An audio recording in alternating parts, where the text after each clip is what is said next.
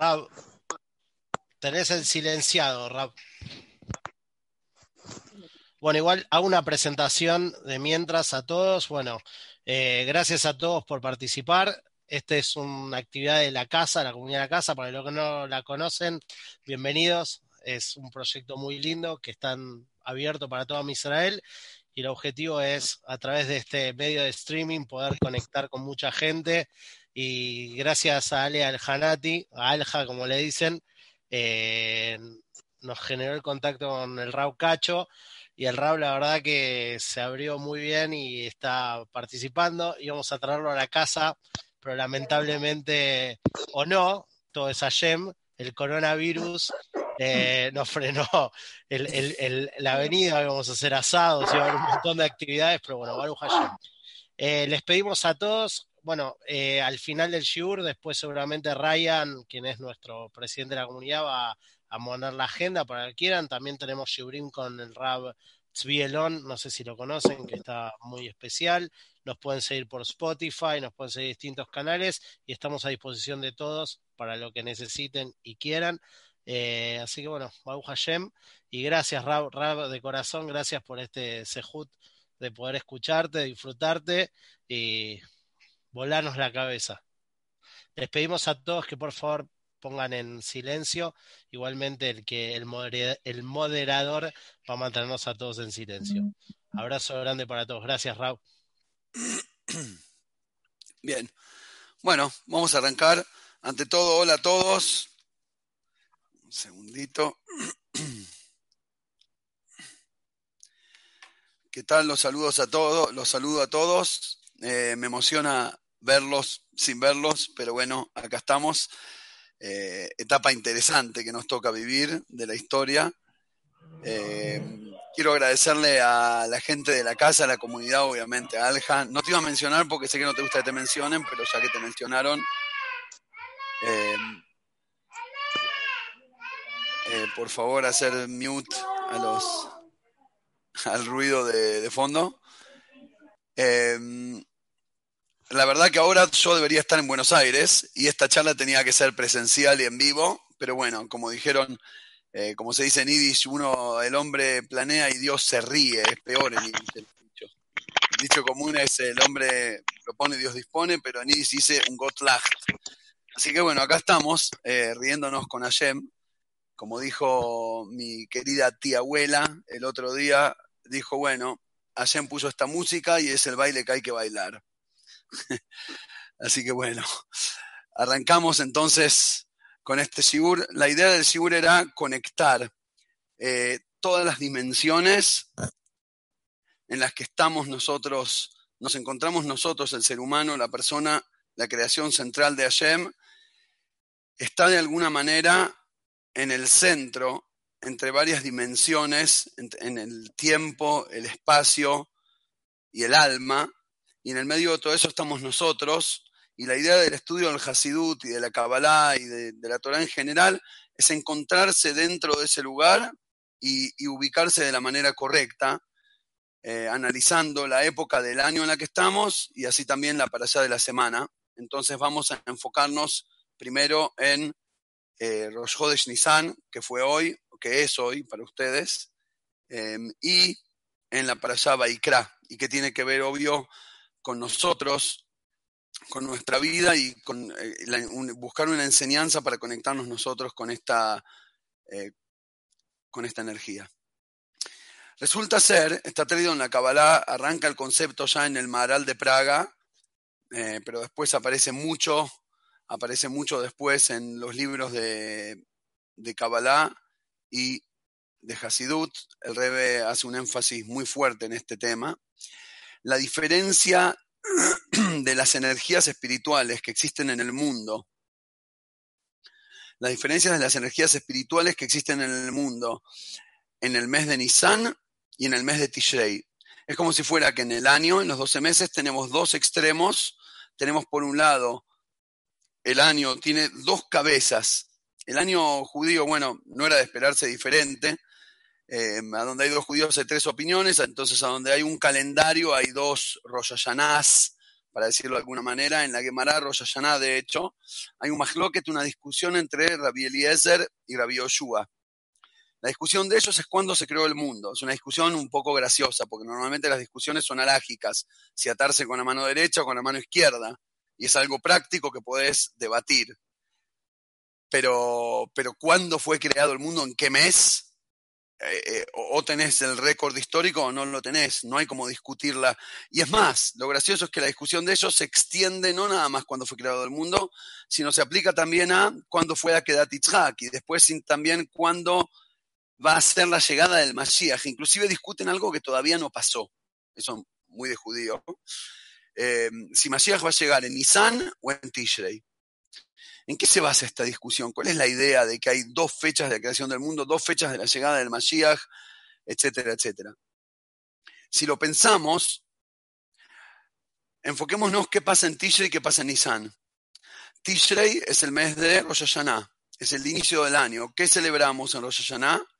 Conmemoramos la creación del mundo, más específicamente la creación del hombre, Hashem puso al hombre en el mundo, ese es el sexto día de la creación, y nosotros conmemoramos el inicio de todo.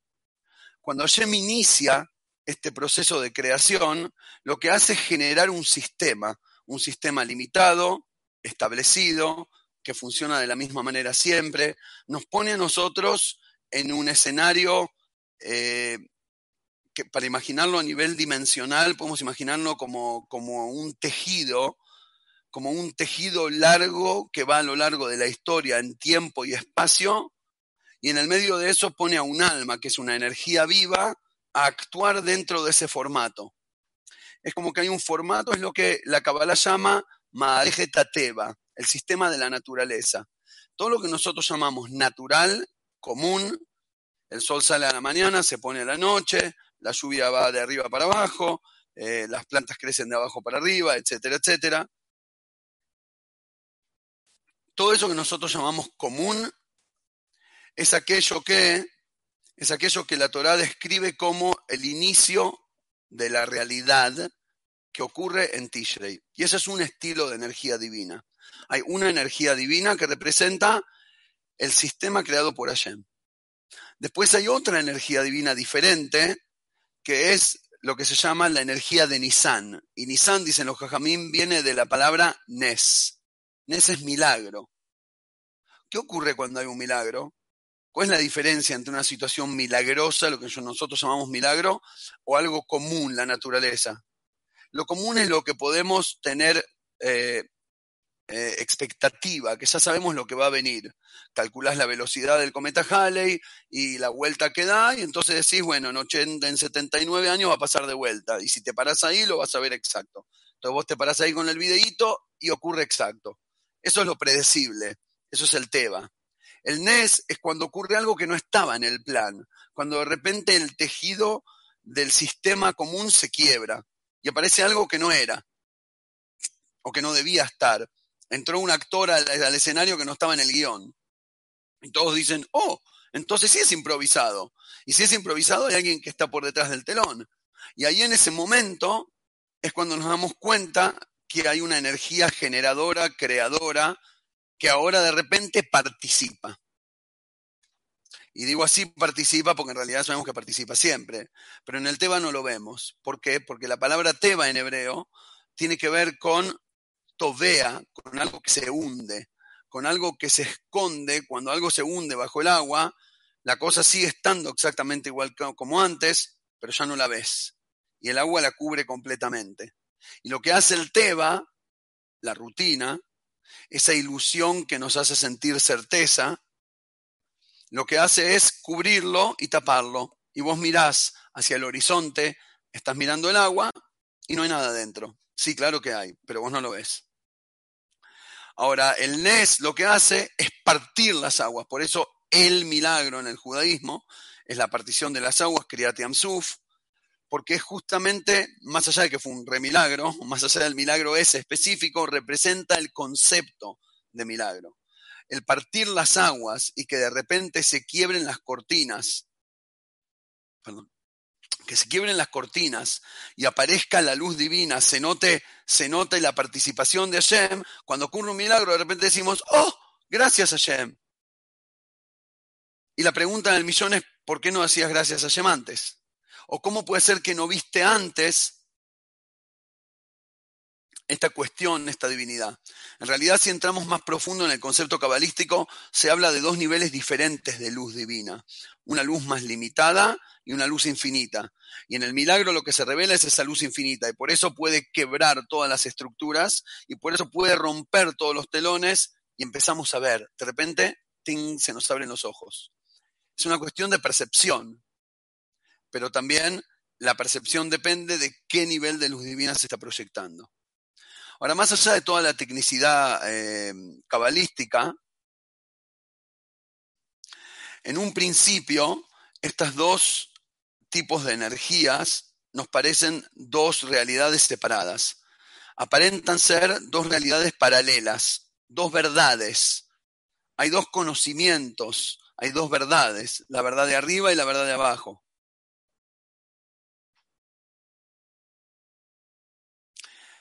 Desde una perspectiva común, la realidad es aquella a donde Ashamaim Shamaim la Hashem, el cielo es de Dios, de Aretz Natan Libne Adam, y la tierra se la dio a los seres humanos. Allá maneja él, acá manejo yo, no me hinches. Si no te vemos, las decisiones las tomamos solos. Pero de repente, si prestamos atención, podemos empezar a darnos cuenta que ambos sistemas no son paralelos. Hay un sistema cielo y hay un sistema tierra que de vez en cuando el cielo, el cielo irrumpe en la tierra, te muestra un milagrito, por un minuto lo vemos, decimos wow, y después vuelve a esconderse y la rutina vuelve a tomar control y volvemos a no ver esa luz, ese secreto.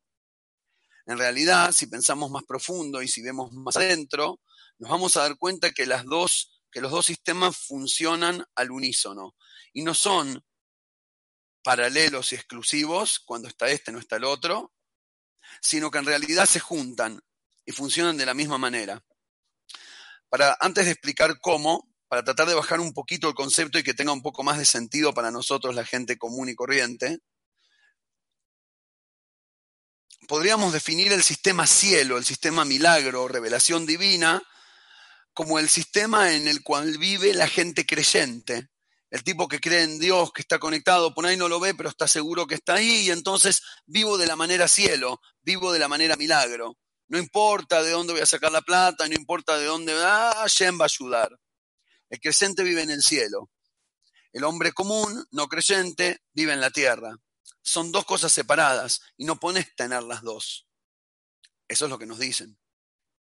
Nos dicen que tenés que ser un creyente y por ende perder toda conexión con la realidad, no respetarte a vos mismo, ni a la biología, ni a la realidad creada por el mismísimo Hashem, quizás inclusive a veces optar por opciones irresponsables, porque igual soy creyente, o ser un tipo basado en la ciencia, responsable, actúo de acuerdo a lo que veo, mis ojos son la confirmación de la verdad y por ende no puedo tener más nada que eso. Por ende, soy ciego a toda verdad espiritual, soy ajeno a toda conciencia propia, soy ajeno a toda creencia, a toda conciencia y, a, toda invitación a participar de algo que sea más allá de lo tangible. Y son las únicas dos opciones, y no hay nada en el medio. Viene el Hasidut y nos dice, no, no, no, no, no, estás vos en el medio. El trabajo de un yehudí es unir la Neyamá, que es el cielo, con el cuerpo, que es la tierra. La función de un judío es ser aquel que junta el Tishri con el Nisan, la realidad física, la naturaleza, con lo espiritual, con los valores. Para dar un, poco de ejemplo, un, ejemplo interesante a esto, hay un concepto muy interesante en el Midrash que trae sobre una explicación sobre el Modeani. Y creo que es muy aplicable a la, situación universal que estamos viviendo en este momento. Eh, si están grabando la clase, em, estamos en el año 2020, en la crisis del COVID-19, y por eso la clase es online. Cuando decimos Modeani a la mañana, decimos, te agradezco, Allen, por haberme dado la vida con mucha bondad Y al final, Rabá Emunateja. ¿Cuáles son las últimas dos palabras? Infinita es tu fidelidad, creo que esa es la traducción. Inmensa, no infinita. Inmensa es tu fidelidad. Hashem es reconfiable. Se lo puede cerrar los ojos, eh, saltar para atrás como, como Julio Boca y te ataja. ¿Ok? Hashem es reconfiable. Rabá Emunateja. Dice el Midrash, ¿qué significa Rabá Emunateja? Que así como hoy a la mañana te levantó, así también el día de mañana, después de los 120 años, te vas a levantar con Tjiat Metim, cuando sea la resurrección de los muertos. Muy bien, qué cercana la comparación. Viene ahí los jajamim, porque levantarse a la mañana es lo mismo que, que, que, hacer vivir a alguien que se murió hace 1500 años y ya no queda nada ni siquiera de su carne, ni de su alma, ni de nada. Y de repente eh, eh, crear una persona nueva con la misma cara del abuelo de hace mil años es lo mismo que, hacer que alguien se levante a la mañana. ¿No es una comparación muy distante? Y esta es una pregunta maravillosa porque en realidad nos la podemos hacer a casi cualquier Mahamar Hazal, los dichos de los sabios, que a veces parecen ciencia ficción o exagerados o graciosos o, o de una manera un poquito más, eh, más académica se podría decir que, que, exageraron para tratar de enfatizar un punto, la idea se entiende. Pero no. Cuando vos lo mirás con, con el alma de la Torah, cuando vos lo mirás con Kabbalah, con Hasidut, te das cuenta que es verdad y es literal. Levantarse a la mañana es lo mismo que la resurrección de los muertos. Y en realidad no solo levantarse a la mañana, todo el tiempo, cada segundo de vida es lo mismo. Lo que pasa es que, bueno, la mañana es el momento donde lo sentimos reveladamente, a donde vemos el milagro, porque estaba dormido, perdí la conciencia por un rato y de repente me desperté, uh, acá estoy de vuelta. Y acá tengo una nueva vida, un nuevo día, una nueva vida para, para, para vivir, para servir a Shem. Mi papá, la Shalom, siempre decía que cada día que te levantases a Shem, invirtiendo en tu empresa de vuelta, aunque ayer lo fundiste. Vos viste, te, te rellenan la carta, el tipo adolescente, hijo adolescente inmaduro que... sí, eh, Don Cacho, sí, mi papá, en realidad yo, yo soy cachito oficialmente, era, ahora ya soy cacho. Eh, mi papá, mi papá era el cacho original, digamos. Eh, sí, buen board de cacho. Cada día que te levantases, me invirtiendo en tu empresa, aunque lo fundiste ayer. Ahora, y como, como alguien vi el otro día, también me mandaron, es mentira que dicen uno solo vive una vez, es mentira, uno vive un montón de veces cada día que se levanta y solo muere una vez. Y esa es la actitud. Desde el, desde el judaísmo, en el Hasidut está explicado cómo Hashem crea el mundo, a Mehadesh betubo beholiom tamid Cada día Hashem crea el mundo. En cada momento Hashem está creando el mundo. Y por lo tanto, cada día que te levantás es un regalo de vida absoluto. Y por eso digo que hoy en día lo podemos resentir. Estamos en una etapa de, una pandemia horrorosa, lo aleinu, que nos sentimos como mosquitos frente al spray, ¿cómo se llama? El, el, el flea, le decían, y de repente unos caen y otros. Es una cosa tremenda, y de repente te das cuenta que levantarte a la mañana y, ver, estar sano y ver a tu familia viva y sana, ya está. Es la mayor bendición que podías buscar. Y puedes decir Modeaní con todo el corazón. En ese momento te diste cuenta que milagro y naturaleza se juntaron. Te diste cuenta que resurrección de los muertos, que parece el milagro más raro y utópico que podés imaginar, es lo mismo que levantarse a la mañana y estar bien. Y viceversa. Ahora, esto es un ejemplo de una realidad que viene de Hashem hacia nosotros. ¿Cómo sería el ejemplo en nuestra propia vida? Es decir, en nuestras decisiones, juntar el milagro con la naturaleza.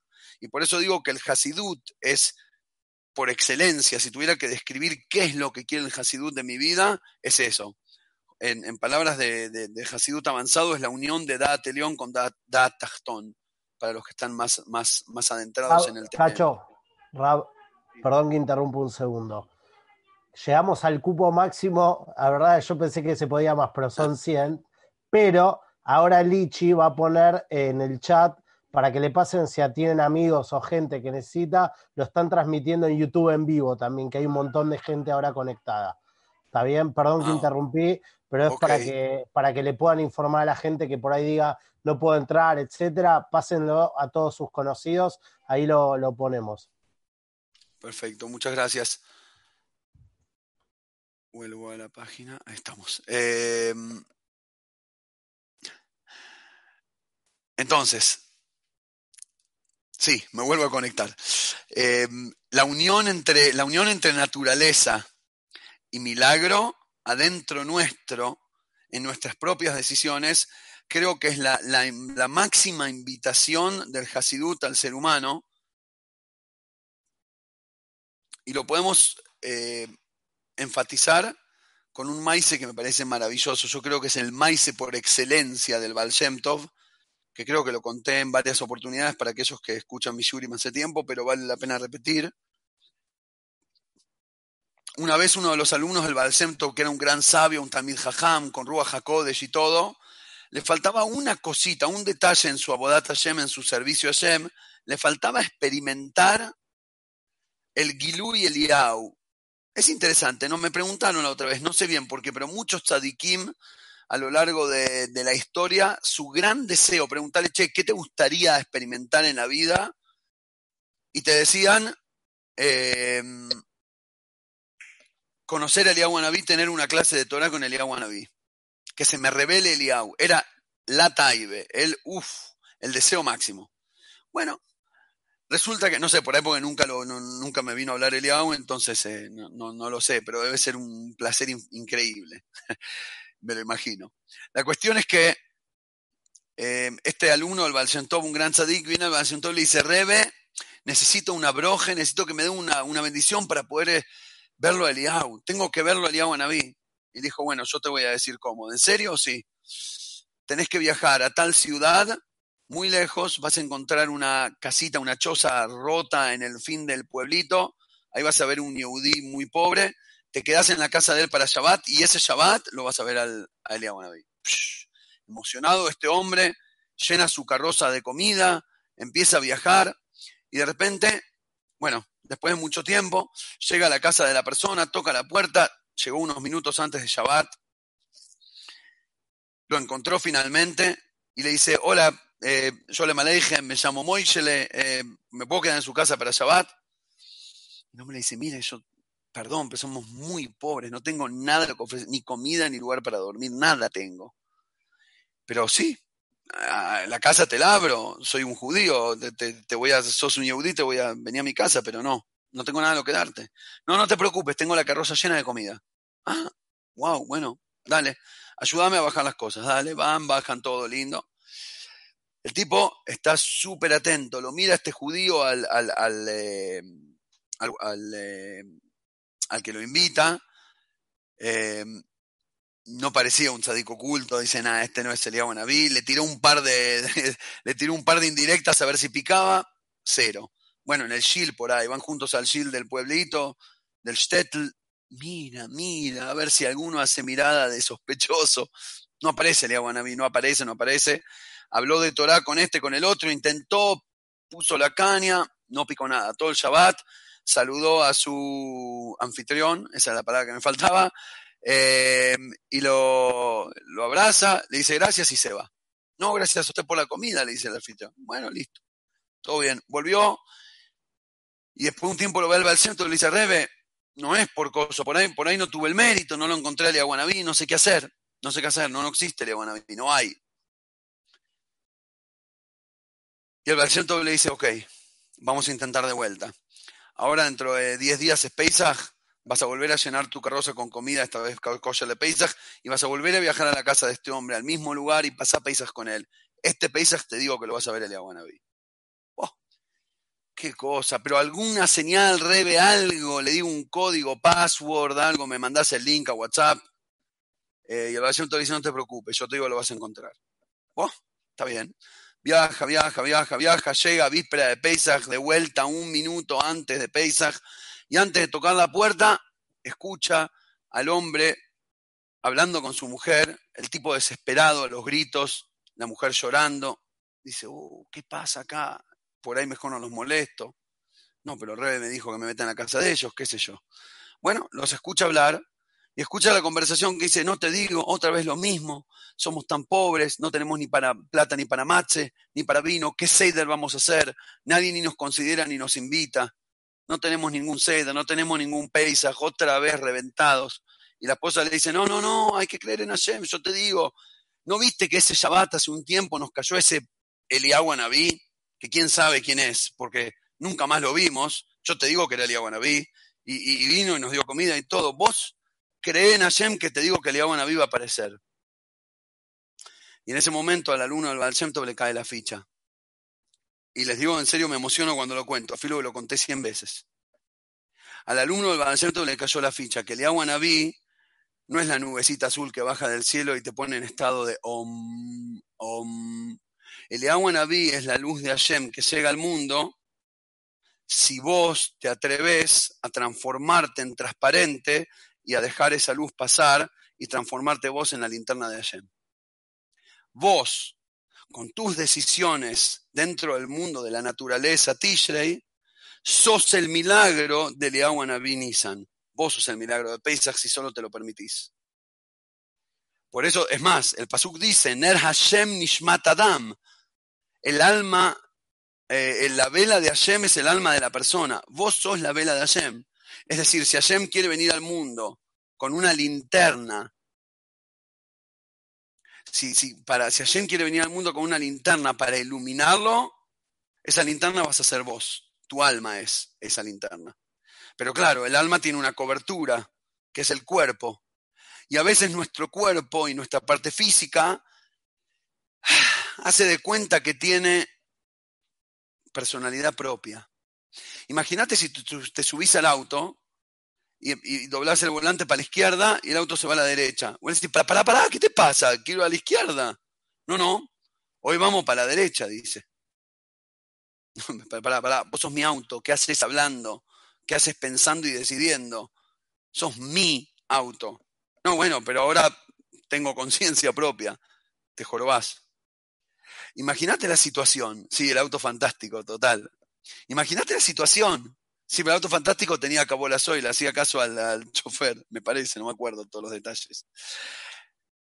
De repente nuestra sensación física, esa, esa cosa tan, tan real, tan física que, que hace a las plantas crecer para agarrar más luz y competir con la planta de al lado, que hace a los animales competir y pelear por, por, por, todos los recursos que ellos sienten que necesitan para sobrevivir.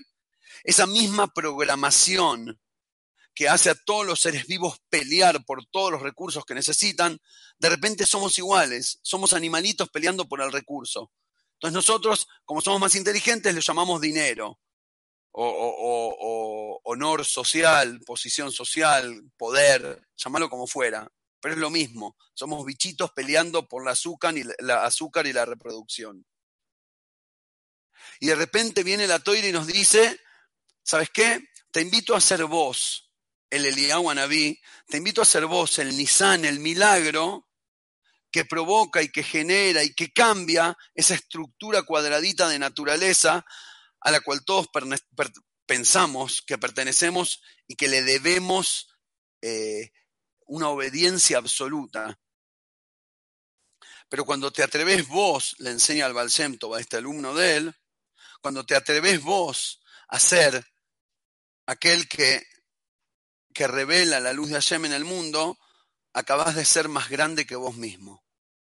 Te transformaste en, como se dice en Ibrit, Gadol Meahaim, sos más grande que la propia vida.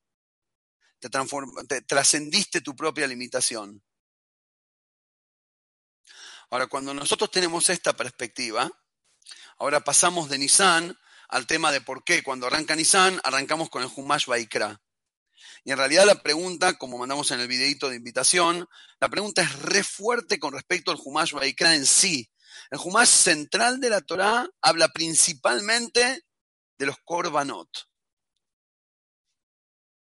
Las ofrendas, ofrendar animales. Está bien que es parte de la historia y se hacía, todo lindo, pero realmente un Humash entero.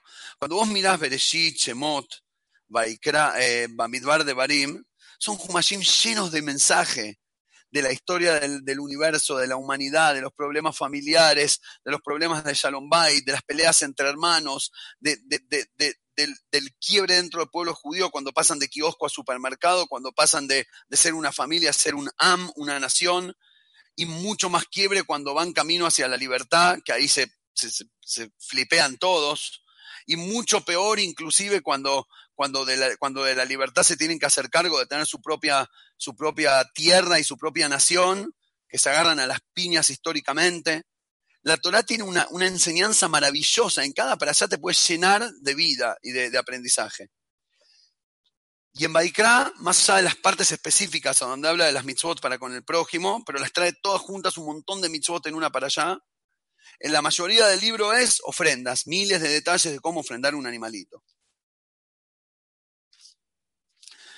¿Y cuál es la enseñanza? ¿Qué nos deja? ¿Qué actitud puedo tomar yo? ¿Qué hacemos las próximas 15 parches eh, escuchando todo esto sobre los corbanot? Entonces, para eso nos adentramos un poquito a las explicaciones que el Hasidut le da al tema de Korbanot, ya desde el Zohar, en realidad, ese concepto cabalístico. La palabra Korban, y vamos a jugar un poquito con la etimología eh, en hebreo, la palabra Korban viene de la palabra Karov. En realidad, ¿saben qué? No voy a pasar la respuesta. Voy a primero agrandar la pregunta. Tengo tiempo, ¿no? Sí, tengo tiempo. Hay un midrash que estaba mirando acá, se los voy a poner en el chat en hebreo y lo voy a leer juntos. Em,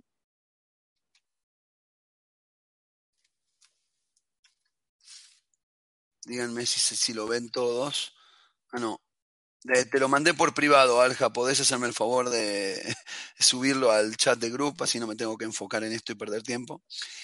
Eh, hay un midrash maravilloso, lo trae el, autor del Ein y dice así, Matzat Katub llama Midrash, encontré escrito el nombre del Midrash, esta es una expresión rarísima, es la única vez que hay algo así, Ubikashtiu velometzatiu, Bejol Shitasidrei, lo busqué y nunca lo encontré en todos los seis Sdarim, es decir, lo busqué en todo el Talmud y no está.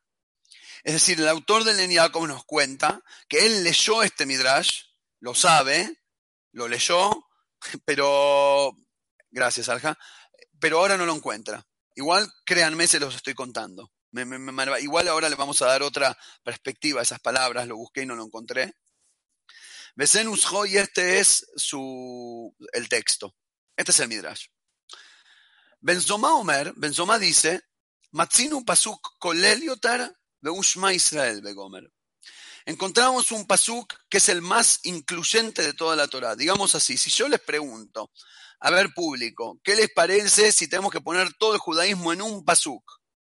Un versículo, un verso que me incluya todo el judaísmo. A ver, díganme. Yo creo que la, muchos dirían, Shema Israel, lo que no Shemehad. Es el pasuk que expresa nuestra creencia, lo que somos, para lo que vivimos.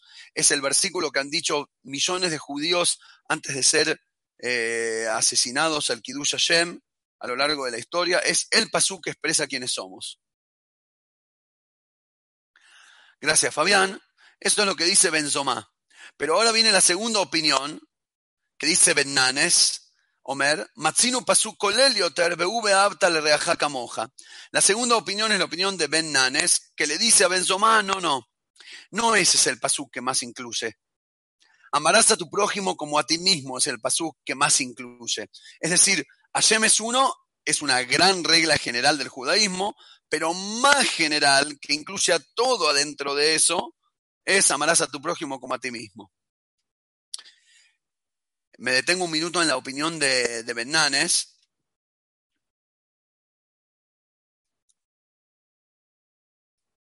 Hubo una historia una vez con los Hasidim del Alterrebe, que en un Fabrengen, en una reunión hasídica, uno levanta la copita y dice, Lejaim, Lejaim, que tengamos el mérito de amar a Hashem de en serio. Y salta otro Hasid y dice, Lejaim, Lejaim, que tengamos el mérito de amar al prójimo de en serio. Lejaim. Y el otro le dice, no, no, amar a Hashem es mucho más importante, es primero. El otro dice, me estás cargando, amor al prójimo es más. Y ahí arrancó una discusión, se transformó armando una batalla campal. Todos los Hasidim se partió el Beis en dos. La mitad izquierda decía, eh, ¿a cuál le aplico? La mitad izquierda decía, amarás a tu prójimo como a ti mismo. La mitad derecha decía, amarás a Hashem. Hasta que tanto, tan fuerte se puso la discusión que fueron al Alterrebe, al Rebe mismo, al autor del Tania, le dijeron, le contaron la discusión, le dijeron qué opina. Y el Alterrebe dijo, el amor al prójimo es la única manera de llegar al amor a Yem. Porque si vos querés a alguien, tenés que querer a quien ese alguien quiere. Y si vos, vos no puedes decir a alguien, yo te requiero, eh, ya que, no sé, elegir un nombre. Hola Moise, yo te requiero, soy mi mejor amigo, pero a tu hijo lo odio, le deseo lo peor. Se acabó la amistad en un segundo. Chau, click, off, end meeting. Terminó. No puedes amar a alguien y no amar a quien ama. Y por eso dijo el Alterrebe, el veredicto es, amor al prójimo es más grande. ¿Qué significa es más grande? Es una regla general. Yo quiero analizar un minuto, si me permiten, qué es la palabra regla general. Cuando decimos regla general, es la carta, eh, ¿cómo se decía? Es el comodín, es la carta que mata a todas las otras. La regla general, por ejemplo, de una empresa es hacer dinero, ganar plata, sacar, sacar reditúo. Cualquier proyecto que traigas a la mesa, si nos hace perder plata en vez de ganar, la respuesta es no. Ah, pero es buenísimo, pero sirve, perderá. No. Hacerlo fuera, no adentro de la empresa. La empresa tiene una estructura que es un CLAL, una regla general que es ganar plata. Si entra bien, si no entra, no va. La regla general del judaísmo es amarás a tu prójimo como a ti mismo. Si entra, bien. Si no entra, no va. Aunque sea Shema Israel, si no entra con el amarás a tu prójimo, no va. El Shema Israel funciona solo si estamos todos juntos. Lo loco es lo que sigue. Hasta acá estamos todos bien. Creo que todos los que estamos acá estamos todos de acuerdo. Lo loco es lo que sigue acá. Shimon ben Pasi Omer, viene una tercera opinión que es Shimon el hijo de Pasi, y dice, Matzin un pasuk kolelioter. No, no, hay un pasuk mucho más incluyente, más grande, que es, A seba boker, betakebes a shenita seben arbaim una ofrenda harás a la mañana y la otra a la tardecita. Ese es el, cor, el corbán tamid, es el corbán continuo, el que se hacía todos los días, todos los días en el templo, todos los días. A la mañana corbán, a la noche corbán, a la mañana corbán, a la noche corbán. Todos los días, eh, tarde, noche. Amad Rabbi eh, Ploni, no tengo acá el, eh, la citación completa, se levantó Rabí X y dijo, alajá que ven pasi. La alajá queda como ven pasi. La alajá, como si fuera que discutían qué hacer. La alajá filosófica queda como ven pasi. Un corbán a la mañana, un corbán a la noche. Un corbán a la mañana, uno a la noche. Ese es el pasuk más general del judaísmo. Ahí está todo el secreto. Yo creo que a eso se refirió quien escribe quien, quien, lo está citando, dice, lo busqué y no lo encontré. Realmente es un midrash que lo buscas, lo buscas, lo buscas y no lo encontrás. Nos pasa mucho que a veces estudiamos algo de la Torah y no nos cierra, no nos entra, no, no me cabe, no, por alguna razón no va. Obviamente no hay que descartarlo, es parte de la Torah. Quizás no estás maduro o no tenés suficiente inteligencia o sabiduría como para entenderlo ahora. En algún momento lo vas a entender. Lo busco y no lo encuentro, dice sobre este Midrash. Me parece maravilloso el lo busco y no lo encuentro. Y en realidad creo que lo que está acá enfatizando es algo muy fuerte. Vamos a primero dar dos explicaciones más, dos explicaciones de Hasidut sobre lo que es Corbán, y ahora que tenemos el ayudín de, de Hasidut, que nos va a decir qué es el Corbán espiritualmente hablando, no solo el sacrificio de un animalito como rutina diaria, Ahí vamos a empezar a entender por qué el corbancito a la mañana y el de la tarde son lo que realmente eh, se transforma en la regla general del judaísmo. La palabra corbán, más allá de ofrenda, significa también kiruv o karov. Viene de la palabra karov. Karov significa cercanía. El corbán, sí, físicamente, históricamente era traer un animalito al templo pero espiritualmente y hoy en día y eternamente el concepto eterno de la mitzvah es acercarse.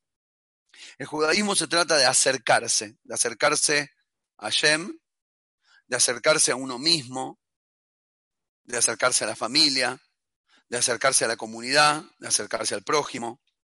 El judaísmo habla de uniones, no de separación. Y este primer concepto de Corban como Karov, como acercamiento, me parece de vuelta una enseñanza increíble que nos toca vivir en este momento.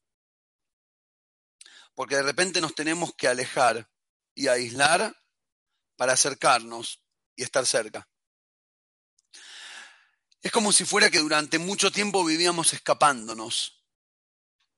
Escapándonos al, al restaurante, escapándonos al cine, a la cancha de fútbol, escapándonos a algo que nos entretenga el cerebro por eso se llama entretenimiento, entretener, lo sostiene de mientras.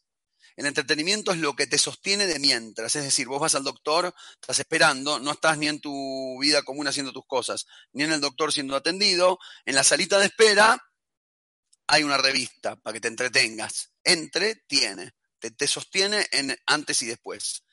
Y hay gente que elige vivir en ese limbo, sin antes y sin después, eternamente para estar entre por o para estar entretenido, entretenido.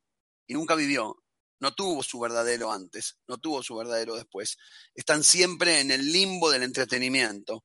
¿Por qué? Porque es más fácil. Porque cuando me escapo hay alguien que hace el trabajo por mí. Y eso es desconectarse, eso es desconectarse de sí mismo. Ahora, de repente hay una situación que nos obliga a apagar apagamos todo el resto de las cosas y quedaste con vos mismo. Me pasa que mis alumnos de la Yeshiva, que tienen, como todo adolescente, eh, adicción al, smartphone, y, les vivimos retando para que dejen de mirar la pantalla, y ahora los shiurim se los damos a través de la pantalla, y ellos mismos te dicen, estoy aburridísimo, me quiero matar, no sé qué hacer. Y le digo, pero no entiendo, finalmente tenés tu teléfono ahora tenés que estar feliz. El el policía de la no te lo está quitando. El maestro no te, el profe no te quita el celular. Y te dicen, nah, no me sirve de nada. Después de las primeras 284 horas ya no quiero más nada, me aburre. De repente te encontrás con vos mismo. Y ahí está donde, donde la Torah nos dice que todos los ejercicios de la Torah son para eso. Quizás el Shabbat hace mil años tenía, era más difícil encontrarle el sentido que hoy. Hoy solamente con apagar el celular y poder, alguien me dijo el otro día, me lo dijo de chiste, pero creo que era de verdad, me dice, che, esto del, de la cuarentena me está haciendo bien.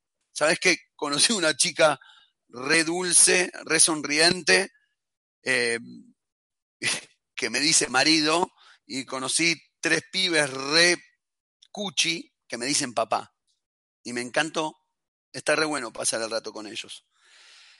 Eh, como que como que vivíamos alejándonos, eh, eh, ¿cómo se dice? Perdí la palabra, eh, alienaje, em, alienating, distanciándonos de, de nosotros mismos, alguien ahora me lo pone en el chat, distanciándonos de nosotros mismos y escapándonos a algo. Y de repente volvemos a estar cerca de nosotros mismos, cerca de la familia, cerca de la gente que queremos. Quizás no físicamente, pero cerca al fin. A veces para lograr esto necesitamos pasar por el segundo paso, que es la segunda traducción de la palabra corbán, que viene de la palabra hakrabá. Esta tiene mucho que ver con la traducción literal, que es sacrificio, pero no sacrificio como ofrenda de animal, aislando, ¿no? Sí, puede ser. Eh, no enajenar, enajenar, esa es la palabra, gracias. Eh, el corbán no como, eh, no como ofrenda de animalitos, sino como sacrificio, sacrificio personal, entregarse. ¿Qué pasa? Para conectarse con uno mismo, o con la pareja, o con los hijos, o con la comunidad, o con la humanidad, o con quien sea, para conectar, tenés que primero tener un vacío a donde te quepa, a donde te entre el prójimo con el que te vas a conectar. Si vos estás llenito, no hay a dónde enchufar no tenés cabida para enchufar al prójimo. Si estás durito, durito, y por eso el Zohar llama la peor clipa, la peor impureza, el Zohar la llama como Mashja de Javia. El Zohar llama la peor impureza el cuero de la víbora, porque el cuero de la víbora parecería sintético, es casi plástico, es impermeable absoluto. Nada le pasa, no le entra, no se conecta con nadie. Escupe veneno hacia afuera, no absorbe nada, no conecta con nadie. En este sentido, Acrabá sacrificio es generar un vacío para que pueda entrar el prójimo. O mismísimamente, Hashem. Como le preguntan al Rebe de Kotzka, ¿dónde está Hashem? A ver, decime. Era niño. Y Rebe de Kotzka le dice, a donde sea que lo dejan entrar. Hashem no es que está en todos lados. Hashem está en todos los lados a donde lo dejan entrar. Vos sos el que tiene que hacer el vacío para que Hashem quepa. O tu esposa, o tus amigos, o quien sea, o el resto del universo.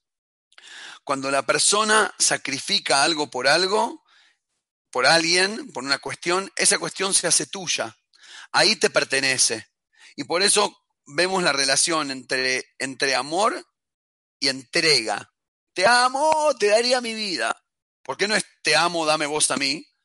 El famoso ejemplo del hombre que comía un pescado con muchas ganas y pasa el rabino y le dice, eh, pero ¿por qué comes tan desesperado? Ah, porque amo el pescado. Y si lo amás, ¿por qué te lo comes?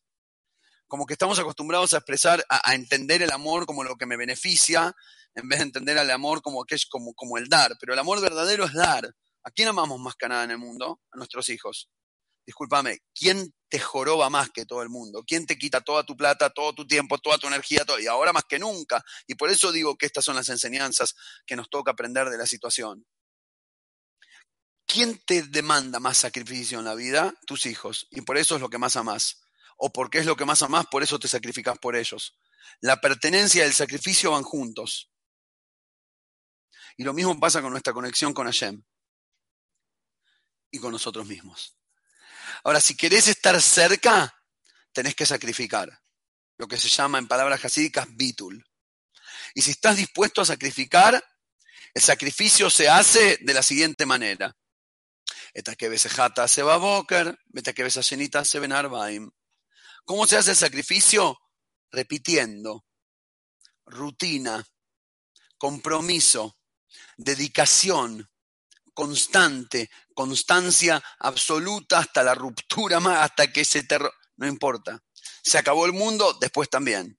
¿Y hasta cuándo vas a seguir? Hasta después de que nunca. Como los chicos que dicen yo te quiero hasta el cielo. El verdadero sacrificio es la capacidad de hacerse cargo de una responsabilidad de manera constante. Y duele.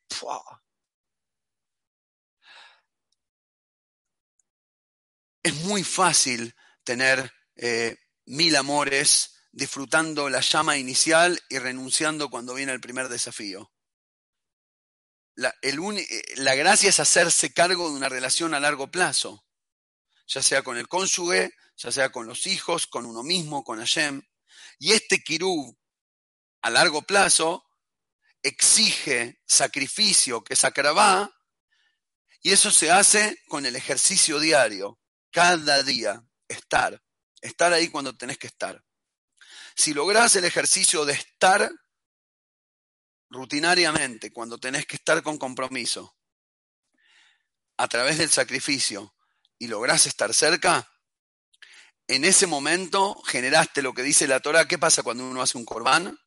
Reach nijoach la Hashem. Un aroma placentero, un aroma placentero para Hashem.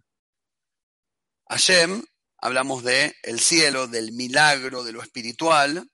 El corbán es un animalito físico. Transformaste un animal físico en un aroma placentero. Pasaste de materialidad a espiritualidad. La palabra aroma, reach, tiene que ver también con ruach, que significa alma, que tiene que ver con ruhaniut, que significa espiritualidad. Espiritualidad igual alma, igual olfato. ¿Por qué? De hecho dice que el Mashiach va a tener la capacidad de olfatear a la gente, te huele y te saca la ficha. ¿Por qué el olfato es expresado como algo, el placer de Hashem es el olfato? Vos fijate que, y de hecho es una de las, eh, es una de las expresiones de esta enfermedad, lo ley, ¿no? Em, que la gente pierde el olfato. Vos fíjate que alguien no, eh, no, no tenés olfato, no sabes qué está pasando. Puedes estar al lado de un pedazo de basura y da todo lo mismo, porque igual no le sentí el olor, no le vi la espiritualidad, no le vi el juguito interno, vi el formato, el olor de una naranja es su, es su alma, El cuerpo de la naranja es la fruta, la carne de la fruta. Y el aroma es como su alma. Hay gente que vive sin aroma, sin alma. Viven entretenidos, entretenidos. Pero frenar en el presente, frenar, hacerle pausa a la vida y de repente darse cuenta que tenía aroma, eso se logra solo a través del corbán, a través del kiruv, el acercamiento, la acrabá, el sacrificio y la constancia en este ejercicio. Cuando haces eso, puedes empezar a sentirle la espiritualidad y el alma y el aroma a la vida. Y loquísimo que la otra palabra que usamos en hebreo para decir alma es neyamá. Y neyamá es la misma palabra en hebreo, seguimos con el juego de palabras, que neshimá. Neshimá significa respiración. Hashem le puso el alma a Adama Rishon, le insufló el alma en sus fosas nasales. La Neshimá, el alma, es el aire que pasa por la nariz.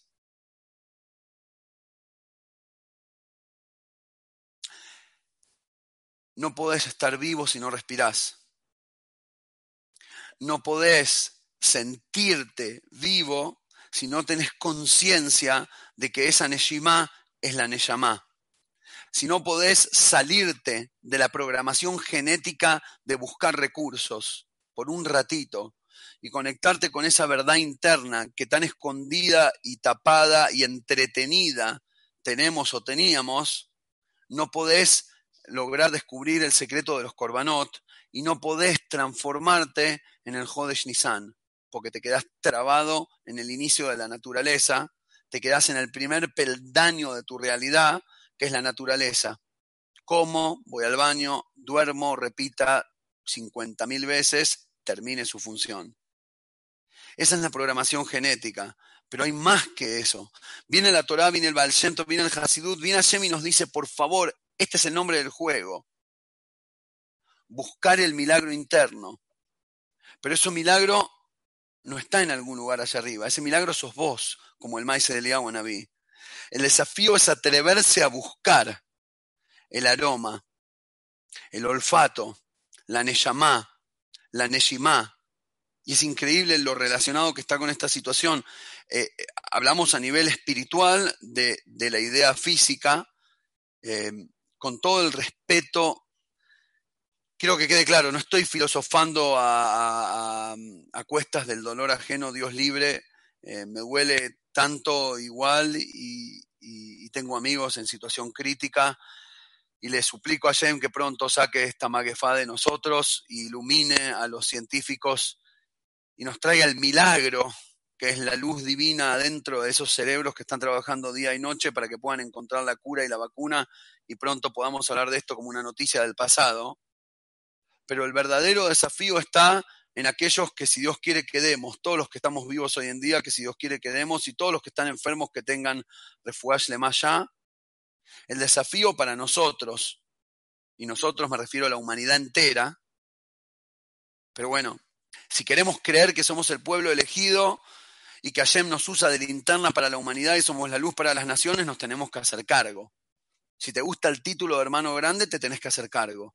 Y por lo tanto deberíamos ser los primeros que generen ese volantazo histórico en la civilización entera, de atreverse a buscar, de atreverse a aceptar el desafío, challenge accepted, de atreverse a, aceptar el desafío de Hashem, de buscar y descubrir tu propia conciencia espiritual, de dejar de ser una maquinita programada por los genes egoístas que lo único que buscan es la reproducción y la conveniencia propia, llamado Teba, naturaleza, Tishrei, y acercarse a una perspectiva más profunda, a una perspectiva que se atreva a sacrificar por el prójimo, a una perspectiva que se atreve a invertir más en un hospital que en una cancha de fútbol, a una perspectiva que se atreve en, en pensar en el prójimo también, inclusive como beneficio propio, porque si, me resbala, si los chinos tienen para comer o no, al final ese chino que no tiene para comer se termina comiendo un,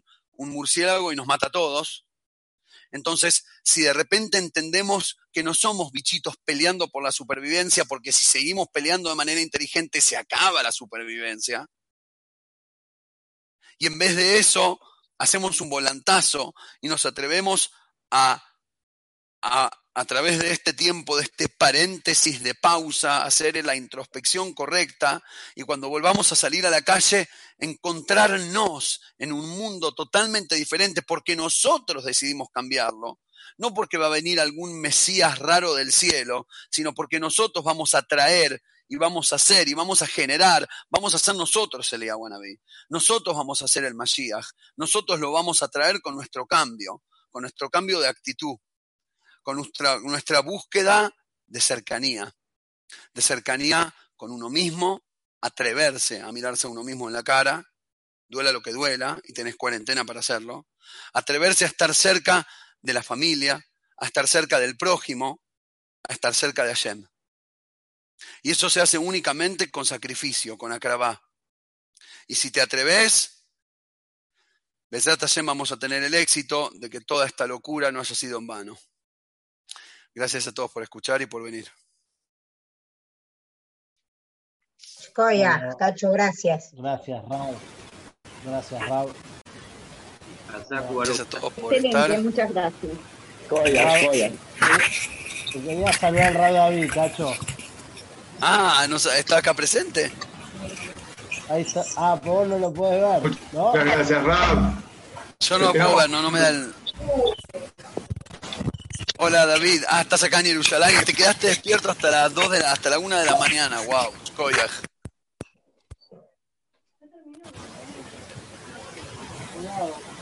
Si, si alguien quiere hacer alguna pregunta, aquí estamos unos minutos más. Gracias, solo decir muchas gracias por, la gran enseñanza y desafío que, que, que hemos escuchado. Gracias. De nada, gracias a ustedes, gracias por estar. Por muchas Oye, gracias todo, por estoy, le- estoy leyendo lo- los mensajes del chat también, eh, gracias a todos los que escriben por el chat. ¿Quién habla ahora? Hola, te habla Alan. Escuchamos, eh, ¿por qué no anunciar la página web que tenés para todo el mundo que la quiera ver? Ah, es verdad, gracias. Sí, lo pusieron en el chat. Eh, todos aquellos que quieran, eh, acabamos de lanzar nuestra página web, hasidutonline.com. Más de 400 horas de shiurim eh, hay para entretenerse toda la cuarentena. Inclusive creo que hay suficiente para la ochentena. Así que todo aquel que quiera puede entrar a, todo aquel que quiera puede entrar a hasidutonline.com y, y disfrutar ahí de los shiurim. Obviamente también estar, hacer preguntas, etcétera. ¿Cómo se? Yo- ¿Cómo se escribe? Yo tengo una pregunta, Cacho. Sí. ¿Cómo se hace para tener Shalom Bite en la cuarentena? Y llevando el, llevando el corbán, Alex. Claro, lo que pasa es que queremos soluciones, queremos soluciones inmediatas. En realidad la cuarentena lo que hace, hay un dicho muy bueno, muy bueno. Escuchaste hablar seguro de Warren Buffett, el sé, gran todo inversor ahora- americano. Todo hasta ahora lo que se pregonaba era que el hombre tenía que salir de la casa, tomar distancia y toda la mar en coche. ¿Y ahora qué hacemos? Hay, eh, te, te estaba diciendo, hay un dicho buenísimo de Warren Buffett, un tipo inteligentísimo, más allá que habla de, de economía, sus consejos se aplican para todo en la vida. Y él dice así, dice, cuando la gente está en la playa nadando, se le ve nada más la parte de acá porque están en el agua, entonces todo bien. Pero de repente cuando baja la marea te puedes dar cuenta quién estaba nadando desnudo. Lo que pasó ahora es que bajó la marea, esa Hashem nos sacó el telón y todas, nuestros, todas nuestras falencias, la paciencia con los chicos, etc., mil cosas, eh, la desesperación por el dinero, la desesperación por los recursos, ir al supermercado y agarrar toda la harina O que hay. o sea que literalmente esas- estamos todos en bolas. Claro, claro. Hashem nos ha puesto, nos ha, no, ya estábamos, pero Hashem nos, ex- nos expuso, ¿sabes para qué? Para que, para que tengamos que esforzarnos y dejar de entretenernos y buscar la solución inmediata, Por eso a mí, no, sabes que no, no suelo dar Shiurim con tips para cómo solucionar esto o el otro, tipo tips fáciles, viste, life hacker de YouTube, cómo llevarte con tu esposa. Sonríele y dile que sí.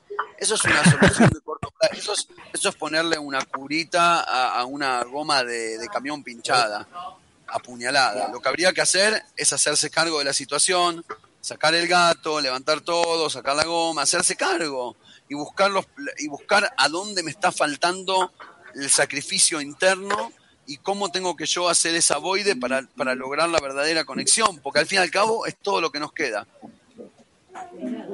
Estaba re borracho. Contestado, ¿Quién? Yo no, gracias, no estoy borracho. No tomé nada. Hijo.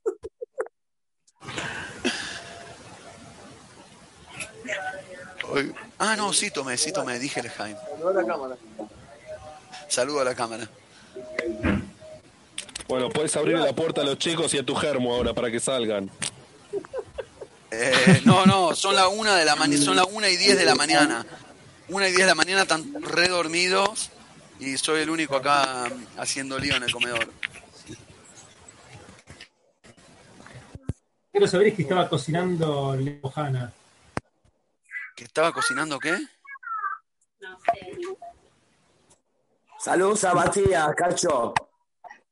Te mando, si Dios quiere. No creo que haya escuchado el show porque son las una de la mañana, medio difícil. No, lo Ahí, eh, pero decirle que lo mucho. Ah, ok.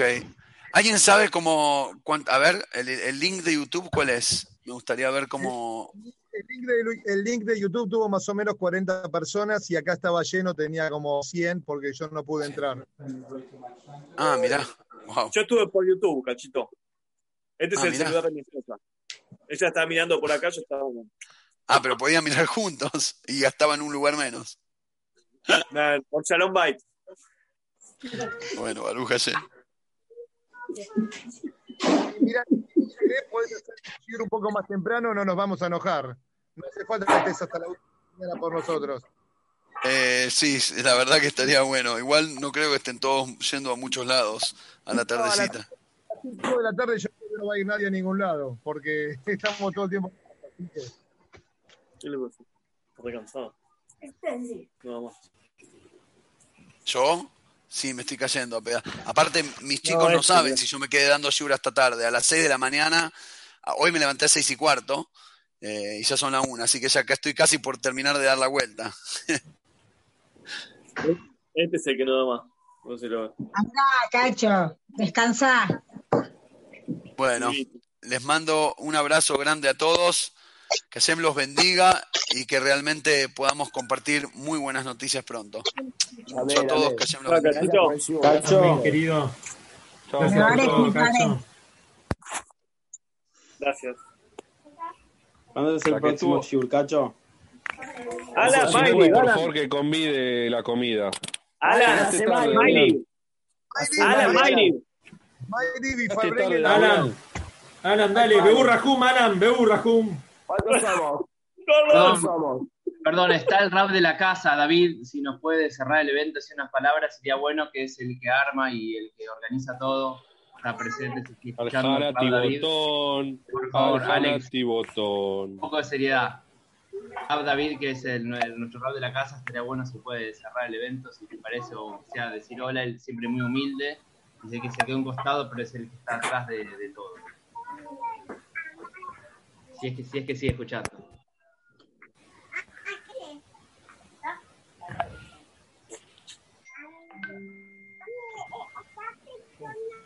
El anfitrión Hola, acá. cerrarlo. Lichi. ¿Quién es Lichi? Sí, hola, yo soy Lichi, ¿qué tal? Yo soy de la casa, eh, les, les comento un poquito. Eh, gracias a todos por participar. Los invito a seguir participando de los Shiurim en Spotify, pueden buscar por La Casa Belgrano, también en YouTube. Mañana a las 11 de la mañana, horario de Argentina, hay una actividad para chicos en Ibrit y a las 17.45 hacemos el Kabbalat Shabbat. eh, cantado, todos, todas canciones Carlebach, antes de empezar el Shabbat. Nosotros lo hacemos todos juntos cantando y recibiendo Shabbat. Y si no, nos encontramos el sábado a las 20 horas para hacer juntos la Odalá, una vez que termina Shabbat. Eh, y tenemos muchas actividades, todos los días a las 7 de la tarde hay Shiurim, David, Rab Tzvielón, Rabeli Rubinstein, Ocacho, o Coré Gus, diferentes personas que, que, que saben un montón. Hay clases de cocina, hay Shiurim a las 10 de la noche, hay un montón de actividades para compartir y seguir aprendiendo en estos días de cuarentena. Les agradezco y este, los invito a seguirnos. Les mando un saludo a todos y ahora doy por finalizado el, el. Gracias. Gracias y buenas noches a todos.